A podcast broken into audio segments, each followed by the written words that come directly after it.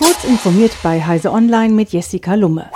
Insgesamt 44 Vorhaben hatte sich die Bundesregierung mit der im September 2019 vorgestellten nationalen Blockchain-Strategie ins Aufgabenheft geschrieben.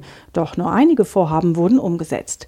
Das geht aus einer Antwort der Bundesregierung auf die kleine Anfrage der FDP-Fraktion hervor, die Heise Online vorliegt.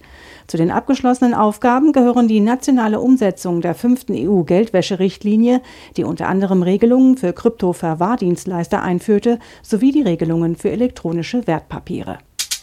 Das US-Justizministerium hat 33 Domains beschlagnahmt, die vom Iran betriebenen Medien gehören. Ihnen wird Desinformation gegen die USA vorgeworfen. Das teilte das US-Justizministerium mit. Die betroffenen Seiten sind unter ihren Domains nicht mehr zu erreichen. Stattdessen prangt darauf ein Hinweis auf die Beschlagnahmung in Englisch und Arabisch.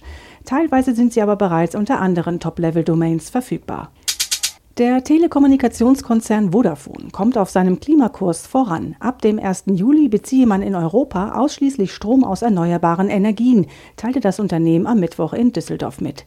Hierbei geht es um Strom für die Bereiche Mobilfunk und Festnetz sowie die Rechenzentren, Büros und Shops. In Deutschland ist das schon seit dem vergangenen Jahr der Fall. Auch die Wettbewerber des britischen Konzerns setzen verstärkt auf Ökostrom. Brasilianische Medien- und Verbraucherschutzorganisationen warnen vor neuen Gefahren für iPhone-Nutzer. In den großen Städten des Landes kommt es immer häufiger zu Diebstählen und Raubtaten, bei denen Kriminelle die Apple-Geräte nur aufgrund der darin enthaltenen Zugangsdaten zu Bankkonten stehlen.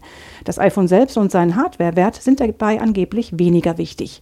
Die Entsperrung der Geräte gelingt, so zumindest die Berichte, offenbar mit Hilfe von Hackermethoden.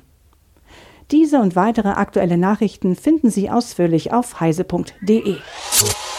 Werbung. Kennst du die BDBOS? Wir sind der Telekommunikationsdienstleister der Bundesregierung und aller Einsatz- und Sicherheitskräfte in Deutschland. Wir betreiben die Netze des Bundes und das BOS Digitalfunknetz. Bei uns, der BDBOS, findest du herausfordernde Aufgaben, einen krisenfesten Job und einen familienfreundlichen Arbeitgeber mit mobilem Arbeiten und Gleitzeit. Weitere Informationen findest du unter www.bdbos.de.